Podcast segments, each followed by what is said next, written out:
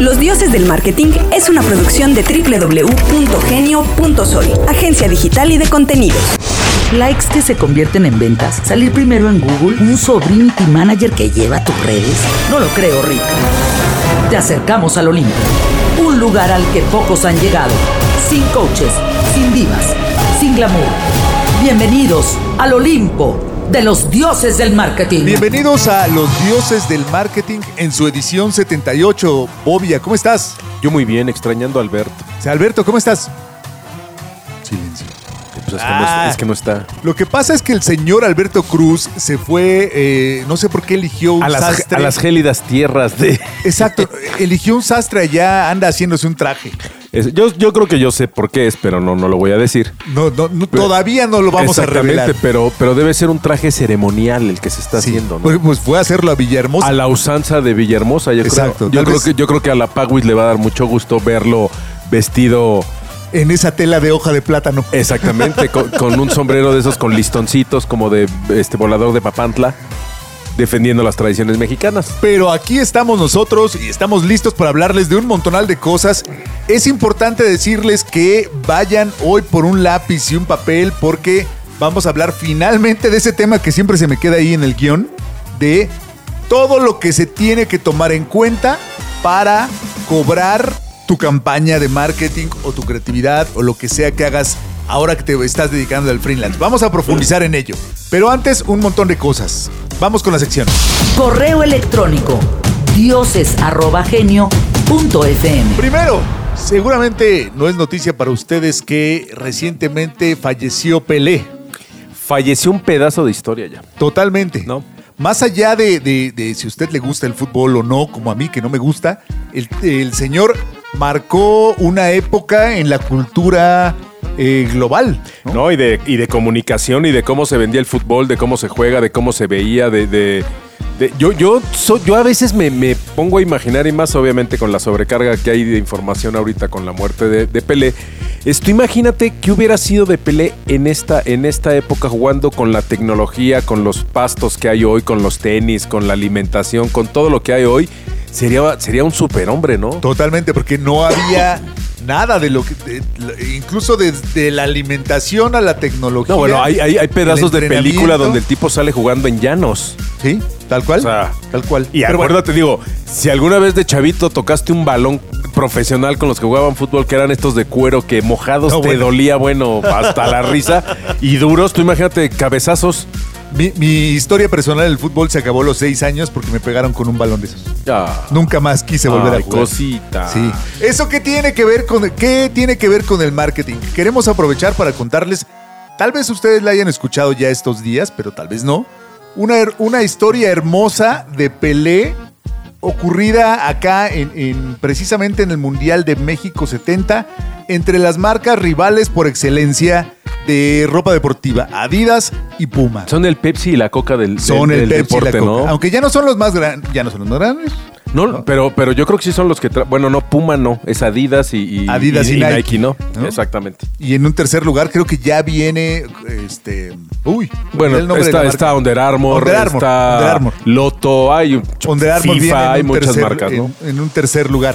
Pero entonces cuéntenos qué pasó con Adidas y Puma, señor. Bueno, la historia famosa es de entrada que, que, eh, antes de que hubiera Adidas y existiera Puma había solo una marca, que no- de hecho no me acuerdo cuál es, que era la que este- formaban eh, un par de hermanos que eran los hermanos Dassler, que son alemanes, ¿no? Su papá era zapatero. Exacto, entonces, y él tenía su marca y todo, crecen los hermanos, se empiezan a pelear y entonces crean dos marcas. Uno, eh, Rudolf, se va y crea Puma, y el otro hermano que se llamaba Adolf, muy, muy creativo el papá Rudolf y Adolf, uno Claro. crea Adidas y el otro crea Puma. Entonces, Era bueno, Adidas. exacto, Adidas que forma el nombre de, de Adolf. Dassler es Adidas, Puma pues evidentemente no tiene nada que ver, ¿no? Pero bueno, los dos crean, cada uno crea su marca, empiezan a competir. De hecho, en los que habrá sido, pues yo tenía quizá 10 años, Puma era una marca que era súper chafa en México, que te vendían los, los tenis, este en el súper, en Ahorrera, te vendían los tenis Puma blancos para la escuela y pues es eran súper chafas. Es una historia de la que después prometo profundizar porque hay marcas que en México fueron chafas porque las marcas se lo dejaron a un distribuidor Sí, claro, mexicano. exactamente. Que, es- que eso es, hasta la fecha es muy común, ¿no? Por ejemplo, el caso de Dunlop, ¿te acuerdas? De, de los tenis Dunlop en México, pues eran, eran pues, súper chafitas y con rebaba y todo esto. Lo que tenían era la licencia, más no los Exacto. productos de Dunlop ni de Puma. Y así hay muchas, muchas Puma, marcas, ¿no? Dunlop. Pero bueno, de, de ropa hay grandes historias al respecto. No, Sí. y luego con producto original que, iban y lo remataban y acababas viendo. Ya he contado varias veces lo que pasaba con Timberland.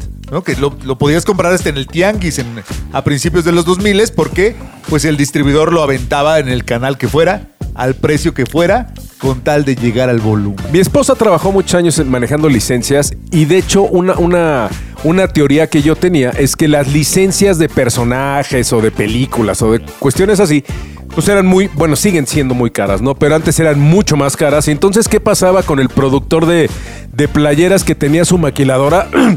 Lo que pasaba era que se gastaba toda la lana en la licencia y pues para compensarle la calidad de la prenda pues era una porquería. Entonces por eso las Caramba. playeras, las primeras playeras de Star Wars que veías en México las metías a la lavadora y ¡fum! Se iban tal, tal, tal, milen, tal halcón milenario volando, ¡fum! se deshacía, ¿no? Entonces, pues esto, esto creo que es un proceso que ya se ha cambiado. Sin embargo, me voy a regresar a la Exacto, historia de Adidas. regresemos a la Puma, historia de. Adidas y Puma. Entonces, bueno, Adidas y Puma para el Mundial de México 70 de alguna manera generan una especie de convenio de, de cascos blancos, no agresión, y decir, bueno, pues ahora le va, no nos vamos a, a fastidiar, este... Y comercialmente, pues no vamos, no vamos a darnos lata para, Y para el nadie mundial. iba ¿no? a firmar a nadie, a nadie ¿no? en ese. El astro que estaba en ese momento en, en- en vigencia y que era, estaba en la cúspide, pues evidentemente era Pelé, ¿no? Entonces, pues hay uno de los hermanitos, que de hecho fue Rudolf, el dueño de Puma, que va y se acerca con el manager de Pelé y le dice, oye, pues ¿qué te parece si para la final te pones unos Puma que se llaman el modelo King, ¿no? Que era el rey Pelé. El King. Y entonces por un pago de 25 mil dólares, Pelé dice, pues va, ¿no? Ve- 25 mil dólares, ¿no? Cantidad Bueno. ridícula para los eh, estándares de hoy. No, bueno, tú imagínate con lo que gana, oye, eh, Ronaldo con 200 millones de, de Claro. euros al año, pues 25 mil dólares pues eran peanuts, ¿no? Eran otros dólares también, porque Eh, el eh, dólar también se devalúa, amigos. Totalmente era otra economía. Sin embargo, bueno, el punto aquí es que Pelé, eh, Pelé tenía firmada otra marca, que yo no, no, no me recuerdo la marca, Estilo se llamaba la marca, con Y. Con y. Tenía firmada eh, la exclusiva con esa marca. eh, el manager lo maneja y le dice, oye, pues sabes qué, pues acá te traigo una mejor propuesta. Es de, de- Puma, 25 mil dólares y luego 100 mil por no sé cuántos años. Y Pelé dice, pues va. Y entonces traicionan el, pacto de no agresión y para la final, pues Pelé sale con esos tenis, pero, pero ahí no queda. Lo más relevante es la visión que tuvo Pelé, o yo no sé si, si de quién habrá sido la idea, pero el tipo en algún momento del partido, ¿por qué no? Se agacha a amarrarse los zapatos. Se detiene el partido Entonces, para bueno, que el señor se amarre los Tú zapatos. Imagínate la toma mundial en el 70 de la toma de Pelé amarrándose los zapatos y el comentario de, bueno, pues el rey se está amarrando los zapatos, bla, bla, bla. Y pues el comercial de Puma ahí pasa a ser. Yo, yo, yo no sé si fue el creador del storytelling en ese o del story doing de me estoy amarrando el rey del, del fútbol en el- la Copa del Mundo, en la final, amarrándose unos tenis Puma. Que aparte en, a- ganan. En aquel momento, pues era, era todo, ¿no? Entonces, bueno, pues a partir de ahí los hermanos se pelean más y este y nace mucho es, es mucho más fuerte la rivalidad, pero aquí lo importante es el product placement que hubo en la final de, de, de la Copa del Mundo con Pelé, ¿no? Nada de eso estaba regulado entonces. De ahí la FIFA es, después de, de- de la FIA, la de la, de la Fórmula 1, uno de los organismos que mayor regula la publicidad y para que no vuelvan a suceder estas cosas. Porque el nivel de, de exposición que No, pues es tuvo.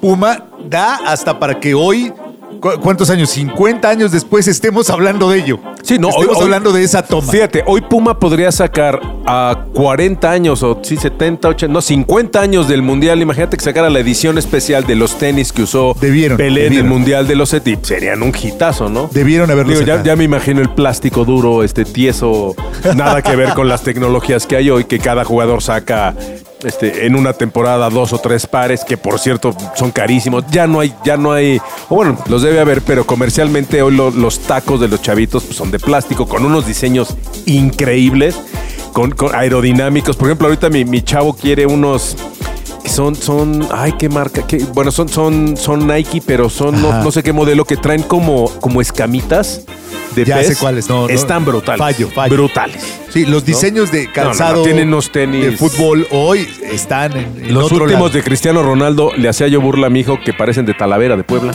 Son blancos con, con adornos. Ahí búsquenlos. Y digo, están muy folclóricos, sin embargo, pues sí, sí son. Hoy, hoy, hoy los tenis es. Si siempre ha sido un gran negocio los tenis y los sneakers, pues evidentemente hoy, teniendo estas referencias de tantos jugadores mundiales, pues son un hitazo, ¿no? Ahí la historia de Pelé y su relevancia eh, para el marketing de estas dos marcas que siguen siendo re- eh, referente global. Los dioses del marketing. Vamos a con una nueva sección, porque si no, luego Alberto me regaña aquí en público que yo no estoy haciendo las nuevas secciones, que nunca escucho sus comentarios, pero ah, lo voy a escuchar ahora que no está. Vamos a empezar. Este es otro, otro eh, pase gigante para el corazón del señor Bobia. Vamos a empezar la, la nueva sección. Todavía no tiene un nombre fijo. Si tienen alguna sugerencia, siempre es bienvenida. Las personas que han sido o son relevantes para el marketing.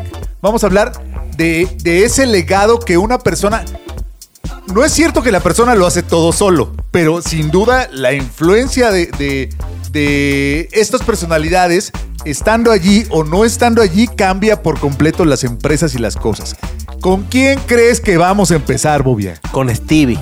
Pues sí, Stevie. tú- creo que, mira, yo, yo no, no soy nada fan de, de Steve ya hoy, ni de su empresa, pero no se puede negar que fue la primera personalidad grande, más allá de la marca, que, que dejara lecciones tan, tan eh, claras en el asunto del marketing. Más allá de su aportación eh, a la innovación y a la Tecnología industria y a la tecnología, en el asunto del marketing, el tipo hizo cosas grandiosas. Mira, la, la- la historia de Steve Jobs es muy curiosa porque el tipo, eh, alguna vez vi yo una entrevista que le hacían a, a- a su socio, a Bosniak, y le, y le decían que cuál era la magia de Steve Jobs, ¿no? Entonces le decían, pues Steve Jobs no acabó, creo, creo que acabó la preparatoria o algo así. este, su padrastro, porque él era medio adoptado, traía ahí un rollo ahí medio extraño. Eh, le empiezan, eh, ingresa a, la Universidad del Sur de California y luego creo que se quedan sin lana y ya no le puede pagar. O él se da cuenta que el papá hace un gran esfuerzo, el padrastro, y entonces decide ya no ir a la escuela. Por ahí va la historia, es de estas así muy dramática. Pero el tipo le cambia la vida en una ocasión que se para en, en- enfrente de una pared que tiene un póster de una revista eh, de diseño gráfico que había en San Francisco, perdón, en California. Y entonces el tipo empieza a ver la revista y se da cuenta de toda la innovación y se da cuenta de la magia, por ejemplo, de las fuentes.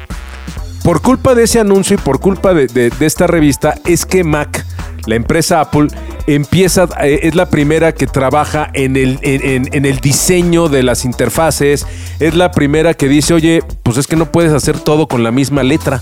Y entonces crea las fuentes para meterlas en las computadoras y que visualmente pues, sea mucho más agradable y que transmitas mucho más. Y ahí esto es lo que detona todo esto en la mente de Steve Jobs, que, que el tipo, eh, vamos, Igual que Tomás Alba Edison, igual que Gandhi, igual que mucha gente, pues evidentemente no son solos, sin embargo ellos sí de alguna manera son los que marcan la, la pauta y traen la batuta del, del equipo y marcan el hacia dónde van. Este es el caso de Steve Jobs, que, el tipo, eh, dentro de las muchas cosas que decía él, es que los productos Apple tienen que ser igual de estéticos y bonitos por fuera que por dentro. ¿Algunas veces has abierto un iPhone? Eh, en- ya nos habías dicho, No, no, no, es impresionante por vi dentro. unas es- fotos y eh, el diseño No, no, no. interno es perfecto. No, no, no, no, no, es, es una cosa maravillosa que te puede o no gustar, pero pues de alguna manera sí es un tipo que marca una referencia, es un tipo que yo sí creo que mucho del crecimiento que tuvo Samsung, pues fue a partir de las locuras que se le ocurrieron a este tipo, les dio la vuelta, que es- eso, eh, vamos, el, si Android es un mercado más grande o de si son más baratos o si son X, pues eso pasa a un segundo plano. Yo me refiero a la referencia Eso del dinero. a la referencia en cuanto a la innovación y en cuanto a ir a marcando la pauta, pues yo sí creo que Steve Jobs rompió, rompió muchos paradigmas Mira. Este, creó muchas cosas y a partir de ahí, bueno, pues A vienen nivel todos los de ¿no? marketing, creo que vale la pena destacar como eh, el tipo, en, como encargado de marketing, más allá de líder de su empresa. Que no CEO, estudió marketing. Como encargado de marketing, no solamente así se clavaba en la campaña, como nos pasa a, a los que trabajamos en esto. Se metía en el producto hasta que el producto era perfecto, Ajá. como lo acabas de describir. Entonces, no solamente, la mayoría de las veces, para todos los eh, marqueteros que nos están escuchando, pues llegan y llegas a una empresa y te dicen el producto es este. Claro. O pe- peor aún, con una personalidad, ¿no? Cuando hablas sobre una personalidad pública que te dicen, mira, pues él es como es. Y no lo cambies y no, porque, y no va a pues, cambiar no, porque claro. ya hemos tratado de hablar con él y no quiere Claro. cambiar. Y entonces ahí estás tú, eh, pues tratando de ponerle eh, este, trencitas o algo para Claro, que sea como dice, pues le bonito, tienes ¿no? que poner Billy al puerquito, ¿no? Para que se vea bonito, Decía pero, el pero, Guy Kawasaki, Billy al puerco. sigue, sigue, sigue siendo un puerquito, ¿no? Horrendo, horrenda frase, pero muy explicativa. Eh, eh, Steve no. Él decía, el producto tiene que ser perfecto para que la campaña pueda ser Claro, perfecta. claro. Entonces, ahí está. Más adelante vamos a contestar unas preguntas sobre cómo hacer marketing. Viene desde el diseño de producto. Fíjate. Usted no puede aislarse del producto. No, claro, y, y- y lo ideal sería que Mercadotecnia se invo- Mira, eh, pasó, hay un proceso muy, muy simpático que es. Hay dos maneras, eh, vamos, dentro de las muchas que hay, hay dos que son las más relevantes. Una es se crea un producto y ya que está creado se le presenta a la gente de ventas, de marketing, y entonces marketing le mete un poquito de merengue y pues le da forma a esta cosa. Y la otra es cuando hacen estudios de mercado y se crea, se crea ya este, este, este hueco que hay que llenar y entonces inventan un algo, pero el punto es que siempre hay una parte del proceso en la que marketing se tiene que salir. Y entonces de repente presentan el producto y dices, bueno, pues ahora sí, pues aquí está más o menos lo que me pediste. Siendo que es un algo que debería ir en el proceso siempre de la mano y es... Te, te voy a contar un caso interesante y es el de agua pura, creo que es pura. Eh, Ajá, ajá, ajá. yo recuerdo alguna vez haber platicado con la agencia, la agencia estaba ahí en Polanco, y, y- y ellos me decían que la propuesta que le hicieron a Pura fue, vamos a decir que no tiene nada. Nada más que para que no tenga nada, pues va, va a tener que implicar una parte de producción de, de filtrar el agua para que realmente no tenga nada. Y entonces yo es de los pocos casos que he sabido donde la agencia se mete con el producto, le hacen alguna adecuación o, o se meten en la línea de producción para que mercadológicamente tenga un punch y tenga un diferenciador, porque no tenía absolutamente ninguno. Qué, qué ironía que el no tener nada sea el diferenciador, ¿no? Claro. Sin embargo, pues es un gran diferenciador, ¿no? A veces Claro. el no tener Se nada. ¿no? quedó el posicionamiento. Claro, el puro es el agua que no tiene nada. que no tiene nada. Era, era un gran No tiene minerales, Entonces, no tiene sales, no tiene nada y eso era positivo en ese momento para el producto, ¿no? Ahí está una parte de la magia. Vamos a hablar de una más antes de cambiar de tema. Escuchas a los dioses del marketing. La que me parece eh, eh, eh, más polémica de todas, eh, eh, eh, Bobia, es el asunto ese que decía Steve, que el cliente no sabe lo que quiere hasta que tú se lo enseñes. Claro, estoy totalmente de acuerdo. Eso va, Y, y esa a mí frase... me parece exacto Esa frase para la viene, innovación. Esa frase viene desde antes con Tomás Alba Edison que decía que si tú le preguntabas a la gente, le enseñabas una, una carreta con caballos y le preguntabas, él evidente, no es cierto, era, era Ford, Henry Ford. Henry Ford. Eh, Henry Ford decía, si tú a la gente le preguntas qué quieres de esta carreta, pues lo que te va a decir es, pues otro caballo, para que corra más. ¿no? Caballos que corran más rápido. Jamás se hubiera imaginado en, oye, pues que le quites los caballos y que esta cosa tenga un motor, ¿no? O sea, la gente no pide lo que no conoce. Exacto. Eh, a mí me parece eso muy acertado en los negocios para la innovación. O sea, para cuando estás en el lanzamiento de un producto nuevo, en, en cambiar la línea, en abrir el mercado a otras cosas, pero no sé si o sea, decir que la gente no sabe lo que quiere eh, desestima, por ejemplo, toda la industria de investigación de mercado. Sí, pero, pero ah, no, ahí te va. Yo creo que el punto al que se refiere Steve Jobs es que tú cuando le preguntas a alguien qué es lo que quiere o necesita, pues evidentemente no sabe porque nunca te... Vamos, es como si a ti te hubieran preguntado en algún momento, oye, ¿cómo quieres que sea la tele? No, Pues tú no, puedes no. decir, pues más grande, con más colores, este, Pero pura con mayor nitidez, pero jamás hubieras dicho, pero en tercera dimensión, ¿no? O sea, ¿por qué? Porque no lo contemplas. Además no es tu chamba, ¿eh? Pero una vez Steve Jobs trabajaba al revés, él venía y te presentaba la cosa y te decía, ahora sí, trabajemos sobre lo que ya existe, no sobre, sobre un supongando, porque sí creo que en el caso de las campañas es clarísimo, pero Pero más allá en el caso de la innovación, yo creo que hay miles de cosas que se mueren en el camino porque alguien dice, pues no, yo, yo creo que no es necesario, o yo lo hubiera hecho verde. Pues es que nunca es necesaria. Ese es el tema. Bueno. Pero no, pero no porque las cosas no sean necesarias no significa que no existan, ¿no? No, o sea, las bueno, no una vez más, necesarias han el creado la coche, industria. el auto, pues no era necesario si tenías caballos, ¿no? O sea, Exacto. pues, te- te movías Sí, a no. distancias cortitas y eso lo pues, hasta decía a favor. ¿no? Claro. Ahora, eh, también para tener ese tipo de pensamiento y ese tipo de actividad, para que no salga usted corriendo a tratar de, de- de hacer en su empresa lo que hacía Steve. Esto lo hablamos como un ejemplo de cómo llegar al éxito y qué herramientas se tienen. No es que la tenga que aplicar a rajatabla. Le pasó al mismo Apple. Steve odiaba, odiaba que eh, el iPhone fuera más grande del tamaño del iPhone original, ¿te acuerdas? Que era más chiquitín. ¿Por qué? Por una cosa muy sencilla, porque lo podías manipular con una sola mano. En cambio, la industria eh, japonesa, coreana, que ya venía empujando en los tiempos donde todavía él dirigía producto, empezaba a hacer teléfonos más grandes. Claro. Valiéndoles, usando la usabilidad, y él priorizaba que se pudiera utilizar con una sola Que mano. sin embargo, fí- fíjate y dijo que- que nunca lo iba a cambiar. Fíjate se que murió y ¿qué crees? Cambió. Pero fíjate qué ironía. Yo no sé si, si los teléfonos eran tan grandes no por necesidad, sino porque también eran un símbolo de estatus brutal. Totalmente. O sea, hay, hay muchas cosas que el tamaño no tiene nada que ver con la funcionalidad. Y te explico, los, los, los, eh, los primeros cartuchos de Atari o de Nintendo, pues eran un cartuchote, tú lo rompías y traían una tarjetita de 3x3.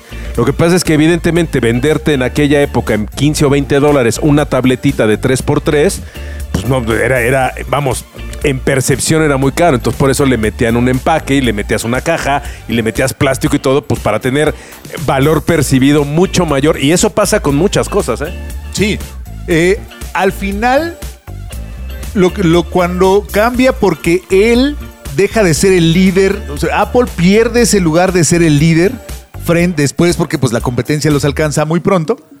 eh, de marcar el diseño y marcar eh, cómo debían ser los teléfonos. Entonces, esta carrera de ser innovador hay que mantenerse siempre hasta arriba y es muy complicado. Ahora, él es- pudo hacerlo todo el tiempo que fue eh, que dirigió el diseño, la mercadotecnia, el desarrollo de producto dentro de su compañía. Yo creo que más allá de las políticas que, que puedas dejar como, como líder de una empresa, pues evidentemente el día que tú no estás, esto, esto se relaja y cambia porque es muy difícil transmitir esta obsesión que puedes tener por el diseño o por la mercadotecnia por lo que quieras. Y el otro ejemplo grande pues es Disney, ¿no? Disney a pesar de que son una gran, gran, gran empresa innovadora, este, innovadora entre comillas, yo siempre, últimamente me, me he de- me he detenido un poco a analizar a Disney y Disney es el gran pirata del siglo XX que Pues se sí, roba amigo. todo, le da, le da una manita de gato y, pues, y te- y te lo vende como propio. Sin embargo, Pero Bobia diría, es saber contar la historia. Sí, pero exactamente, que el chiste no es inventar, sino contarlo de una manera diferente. Disney lo hace de, de manera maravillosa. Sin embargo, sí creo que ya no han creado cosas como lo que Disney hubiera creado en su momento. O sea, es bien fácil el construir sobre algo que ya está construido, ¿no? El chiste es cuando construyes algo nuevo a partir de terreno fértil, que era lo que hacía Walt Disney. Walt Disney creó un Disneylandia a partir de cero y luego creó Epcot, que además Epcot se murió en el camino la idea de él. La idea que tenía él de Epcot era crear una ciudad, no un parque de diversiones, y era una ciudad eh, del futuro, que tuviera autos del futuro, agua del futuro, alimentación. Y en el camino, pues algún. Creo que el hermano fue el que se quedó de, de- de cabeza, que era, el, que el de los dineros. El hermano dice: ¿Saben qué? Pues vamos a darle corte a esto porque a lo mejor esto no da tanta lana y bla, bla, bla. Vamos entonces- a hacerle un parque. Y entonces el Excel pues se mete y pues ya valió madre el sueño de, de- Ah, Walt es, Disney, es ¿no? difícil mantener esas historias, es difícil. Pero bueno, hasta allí la sección de estas personas que han sido relevantes para el marketing. Ayúdenos, necesitamos un nuevo nombre para esto. También si tienen alguna persona que les gustaría que platicáramos nuestra visión de por qué eh, han sido relevantes en, en- tanto para la historia popular como para este asunto que nos, que nos tiene aquí hablando, no, no deje de escribirnos a dioses Ahora- arroba genio.fm. Ahora, no es necesario que sea eh, el señor eh, David Ogilvy o que sea No. Steve Jobs. Yo creo que el tipo que inventó el flyer debería tener un reconocimiento porque tú imagínate la cantidad de árboles gracias a él talados. De, de aquel capítulo que tuvimos sobre la margarina Gloria, ¿te acuerdas? Ajá, que hablamos claro, de ellos que eran antes que Patagonia, 50 Exacto, años de- Patagonia, de- se nos quedó por ahí eh, pendiente hablar con la, la gente de la marca nos contactó para darnos unos apes porque dijimos un par de datos mal, pero eh, también para decirnos eh, queremos con- si ustedes quieren vamos y contamos la historia de, de esta gente innovadora. Está pendiente por ahí, no se les olvide si nos están escuchando. eh, tenemos un programa pendiente para profundizar en, eh, en esa pareja que fue súper, súper innovadora en Claro. México en los 50, porque no es, es bien fácil innovar ahora, ahora es una obligación.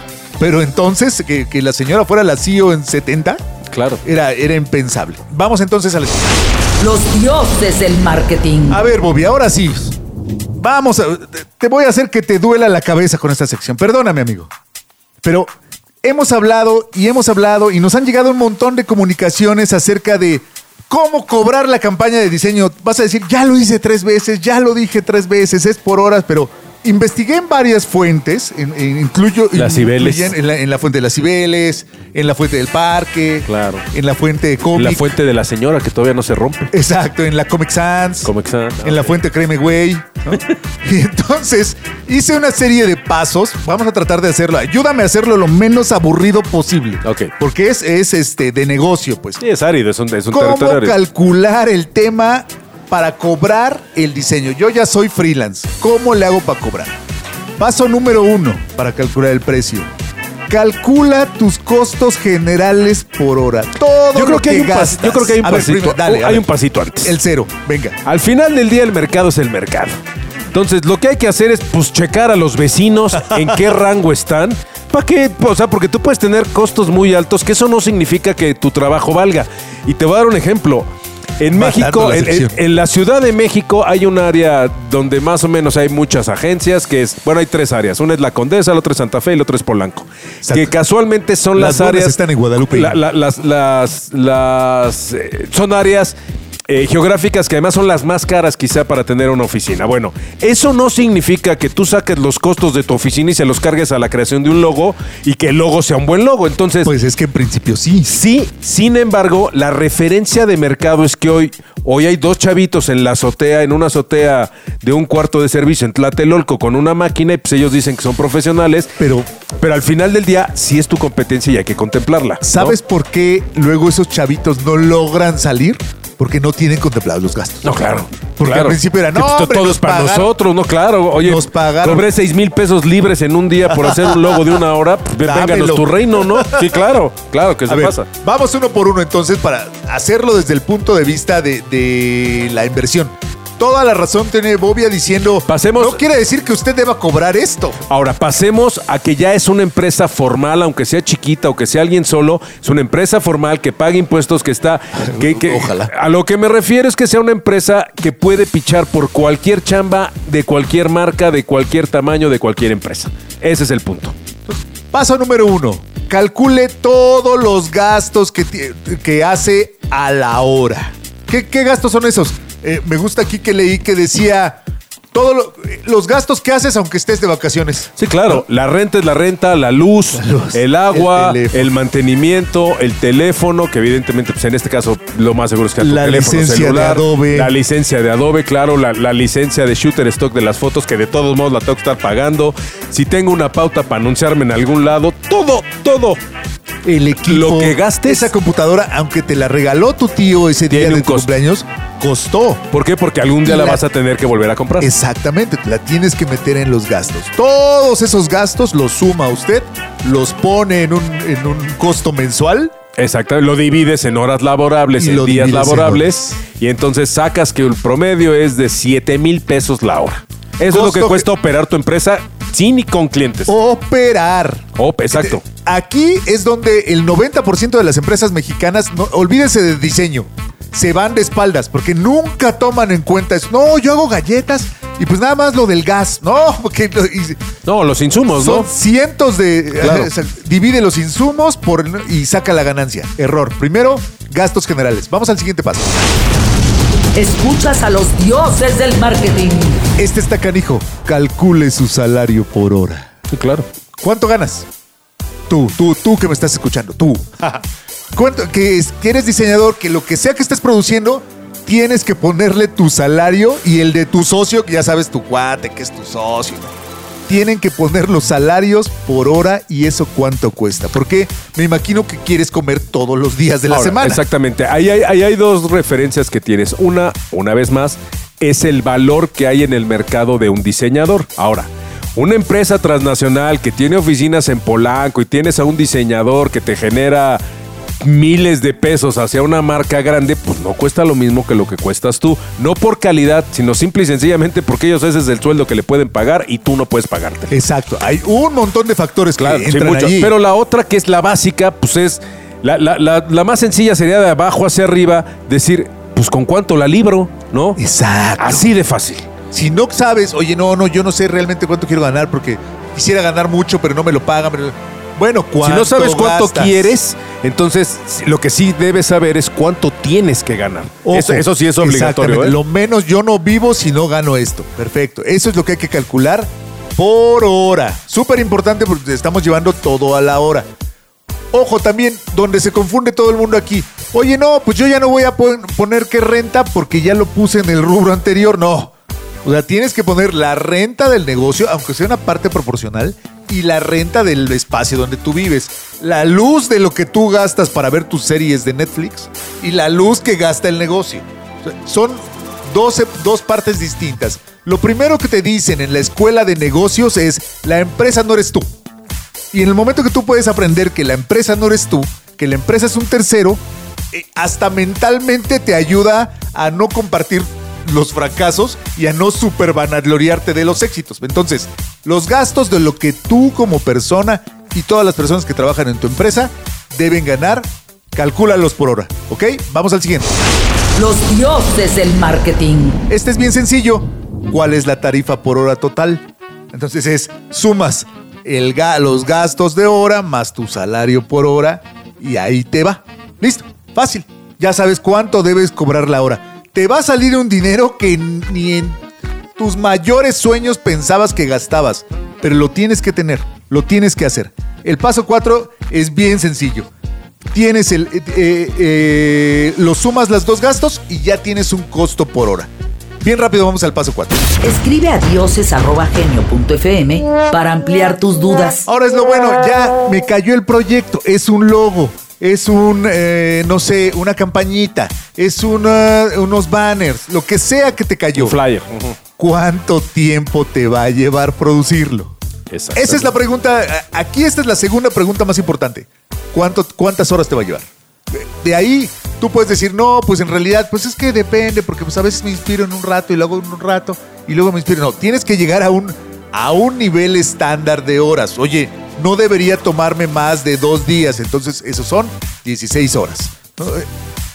Es, es un poco eh, amplio el rango de las horas, pero es un acuerdo casi contigo mismo de cuánto te toma llevar eh, hacer un logotipo.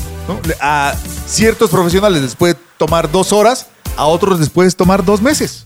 Depende mucho del tipo de proyecto. Entonces, a partir de ahí, pues el paso siguiente es muy sencillo.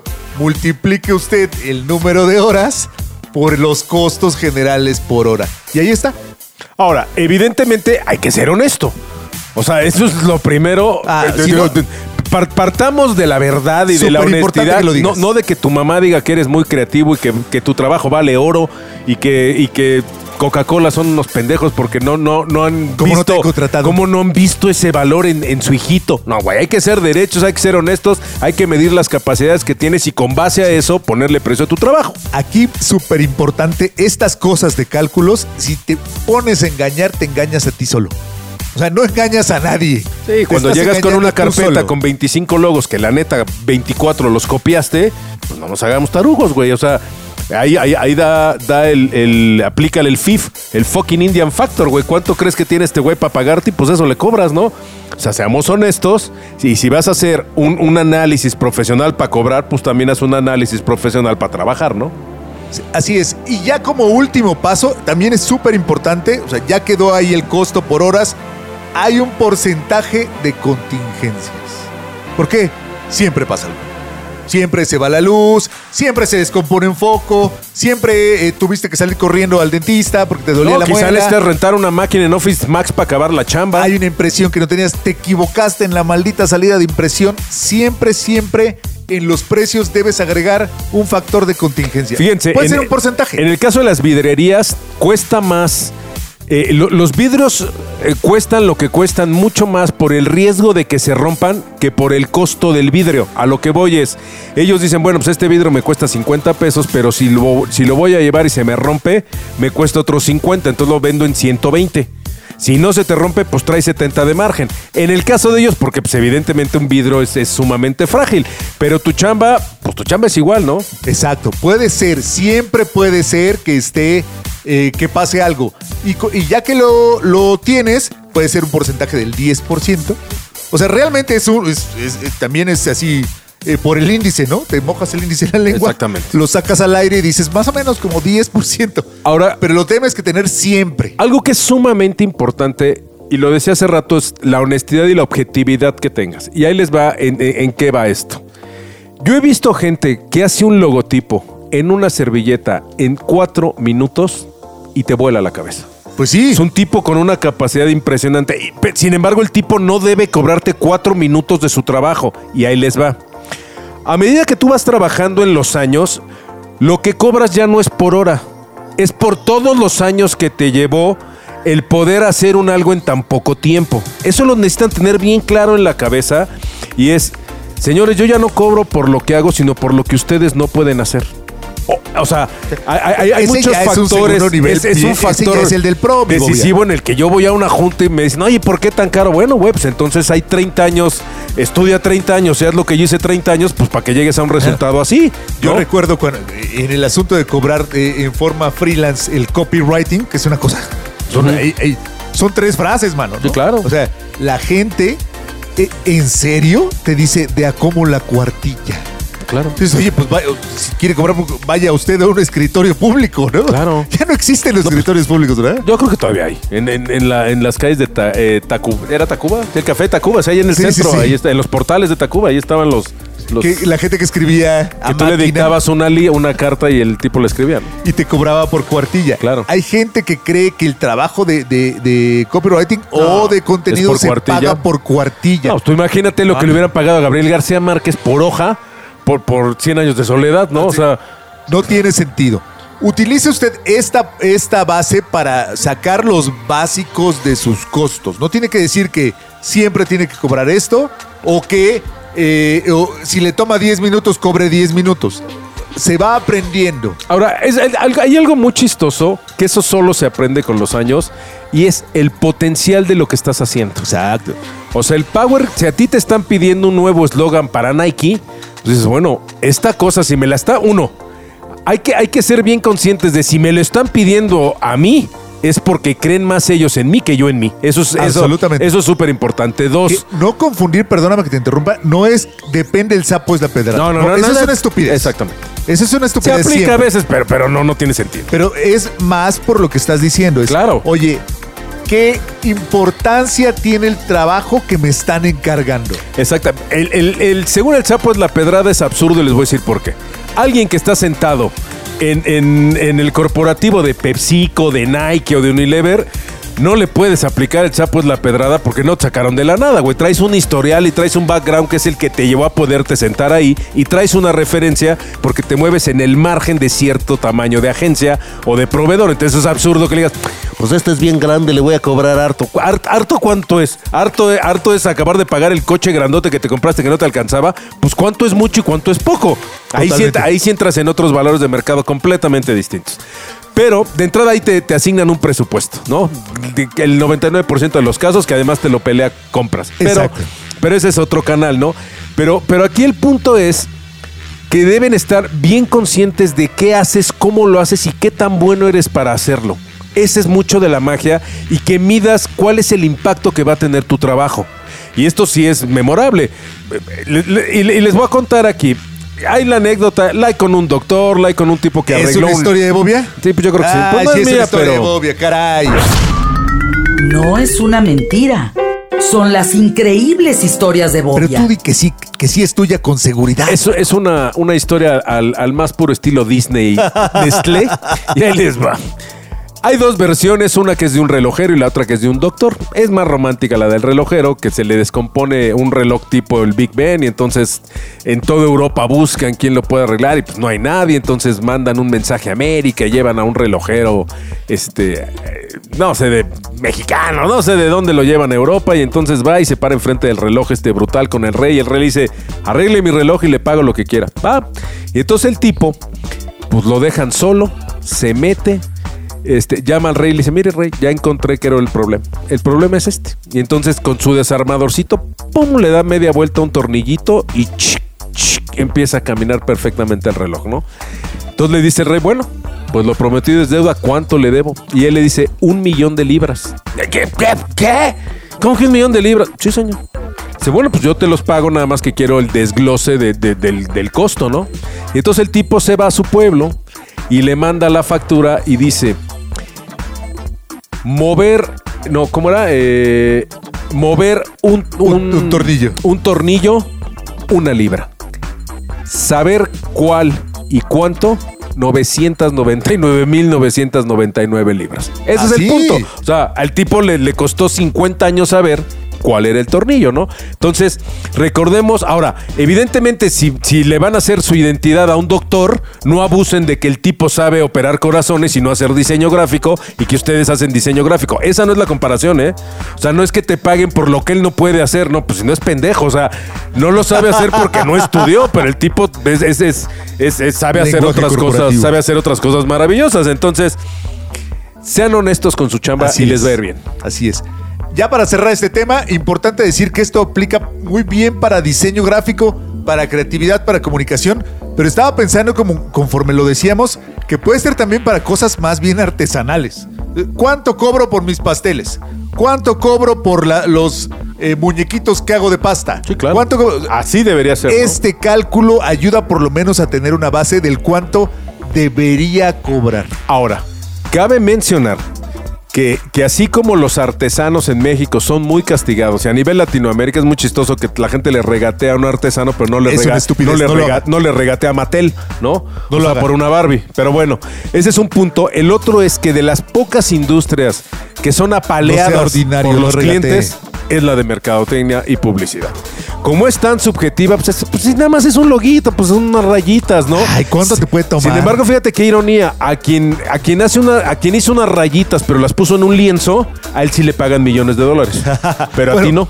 No en vida, pero... Pero, pero- pero bueno, un Picasso, o sea, el desnudo de Picasso, que son creo que tres rayas, el tipo debe costar dos millones de dólares y a ti que haces una, un, un loguillo ahí con tres rayas, pues no te cuesta lo mismo.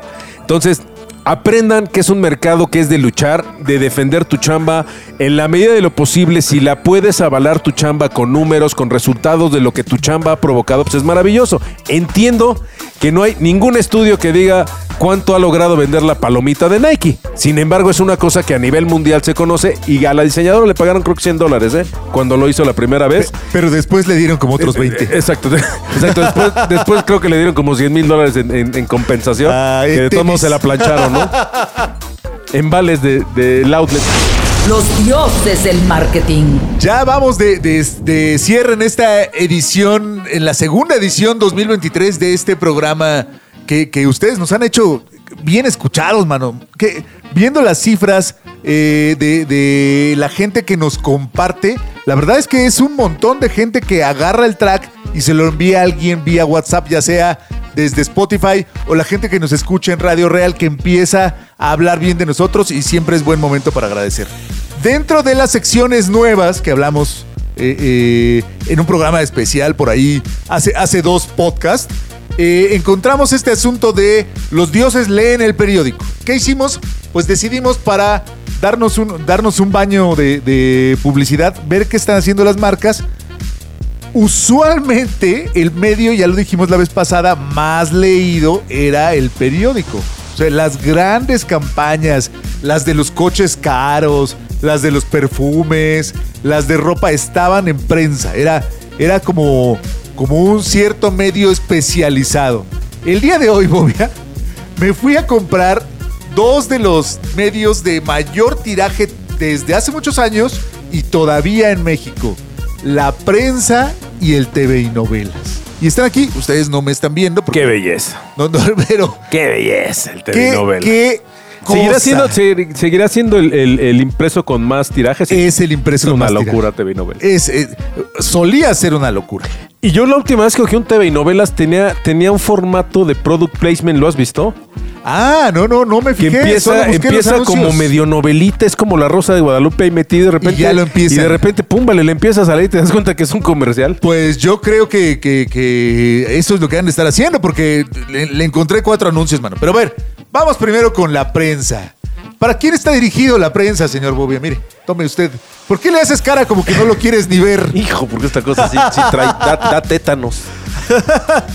Primero decir que ya es un periódico que de 20 hojitas. O sea, ya, ya no es aquel que servía para pintar toda la casa. Sí, claro, que comp- te comprabas uno y ya con ese podías pintar toda tu casa. ¿A quién va dirigido? Vamos, vamos a hablarle un poco de esta forma, a ver qué te parece. ¿A quién va dirigido la prensa?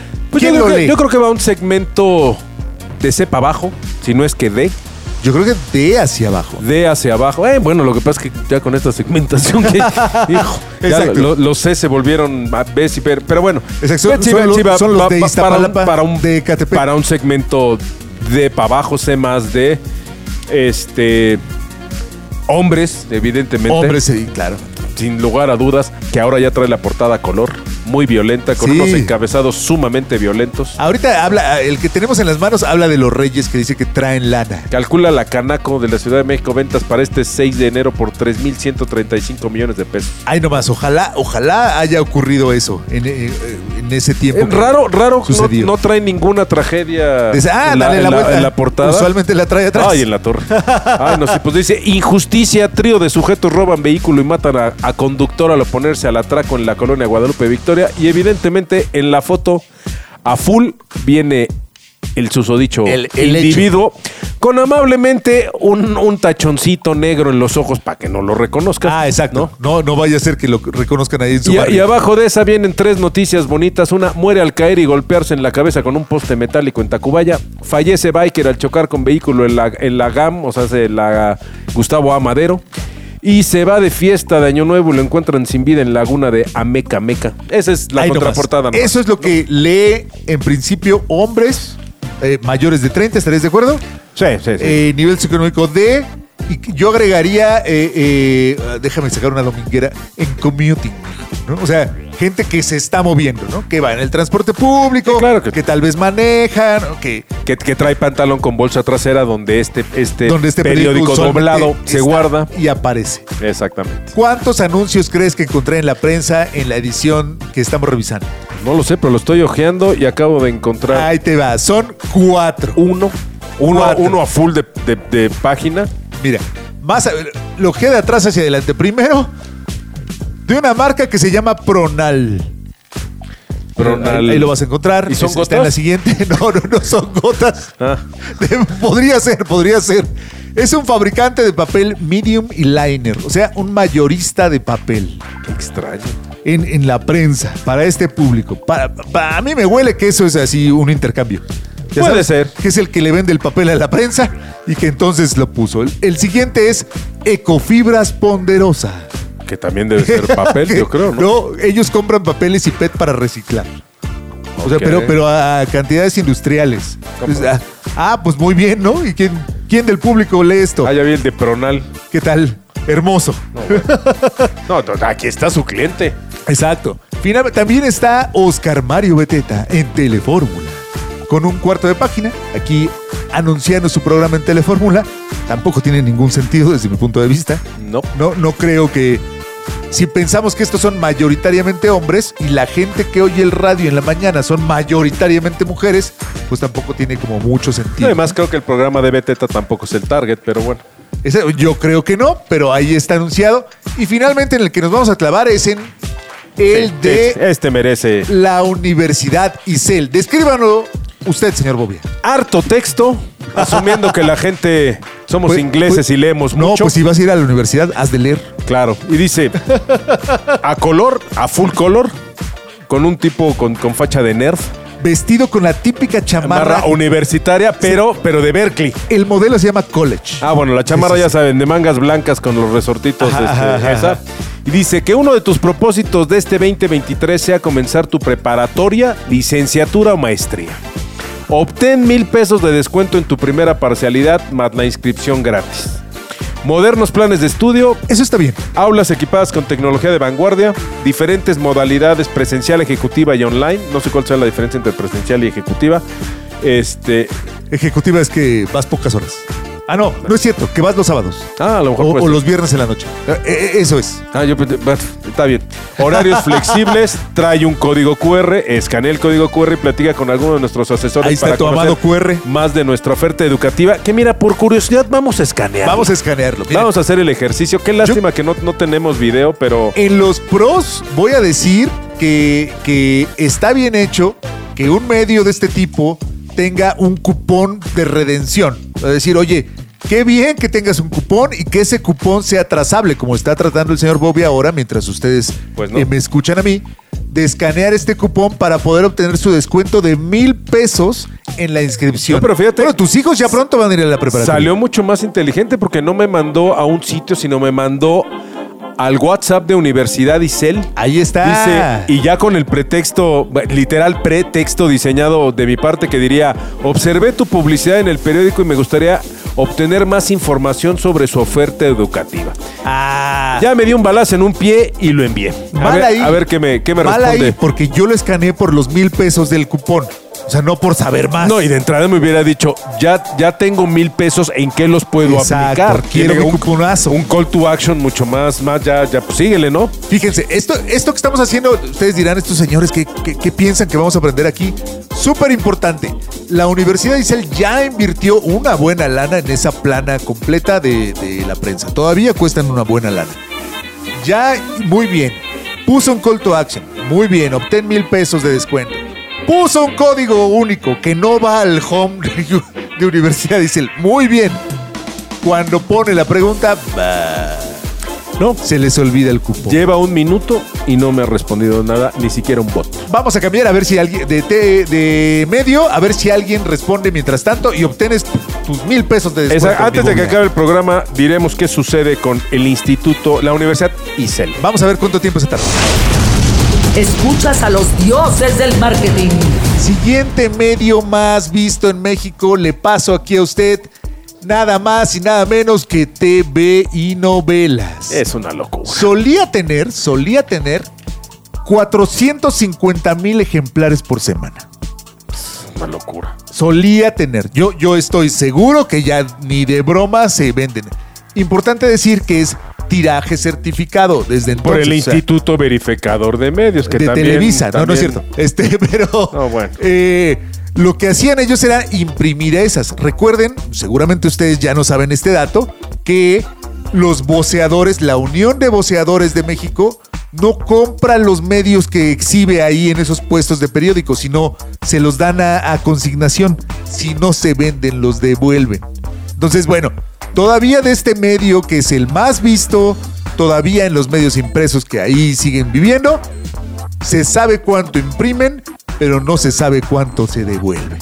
Pero bueno, eh, eh, no vamos a hablar de, de ese engaño. Eso pasaba exactamente igual en la industria, en la industria de la música, ¿te acuerdas? Cuando un artista apenas acaba el disco y ya trae 100 mil copias. Sí, güey, puestas en las tiendas. A ver cuánto regresa, ¿no? Aquí encontré cuatro, anun- cuatro anunciotes, lo- lo- los carísimos. El- la cuarta de forros, la tercera de forros, la segunda de forros y un, y un interior ahí. Lo cual también es una, una desgracia porque apenas hace um, 10 años había 50 anuncios Y en, yo esa, creo que en menos. esa ¿eh? revista. Yo creo que menos tiempo. O sea, ya Yo creo que, que hace tengan cinco cuatro años- anuncios quiere decir que es un medio que, que estamos ya así. Por- porque si se fijan ustedes, el, el- un el- medio casi el modelo de comercialización que era dejamos esto en, en manos de los voceadores, venden lo que vendan y lo que no regresan, es porque el producto evidentemente ya, ya tenía un margen de ganancia y ya estaba vendido desde, desde que salía de la imprenta, cosa que evidentemente ahora ya no sucede. Ya no está. A ver, vamos a ver. eh, Ya estás ojeando el TV. Te veo. Deja la especial de sexo. Que ahora sí, ahorita ahora lo sí ves. está muy sexoso. Ahorita es que es especial de sexo. Ah, ok. Pero Ah, bueno, no, no, no veas eso.